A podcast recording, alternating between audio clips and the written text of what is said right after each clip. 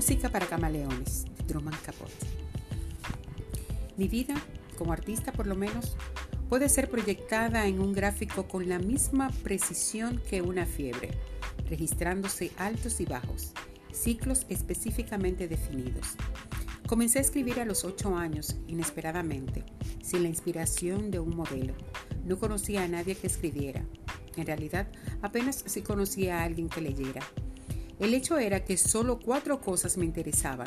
Leer, ir al cine, zapatear y dibujar.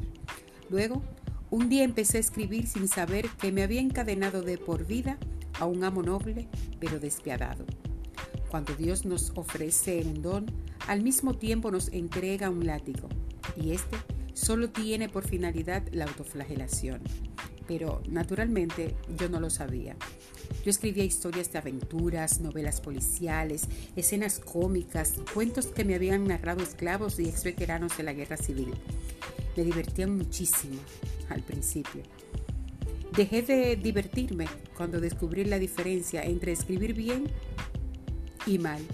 Y luego hice un descubrimiento más alarmante aún, la diferencia entre escribir muy bien y el verdadero arte.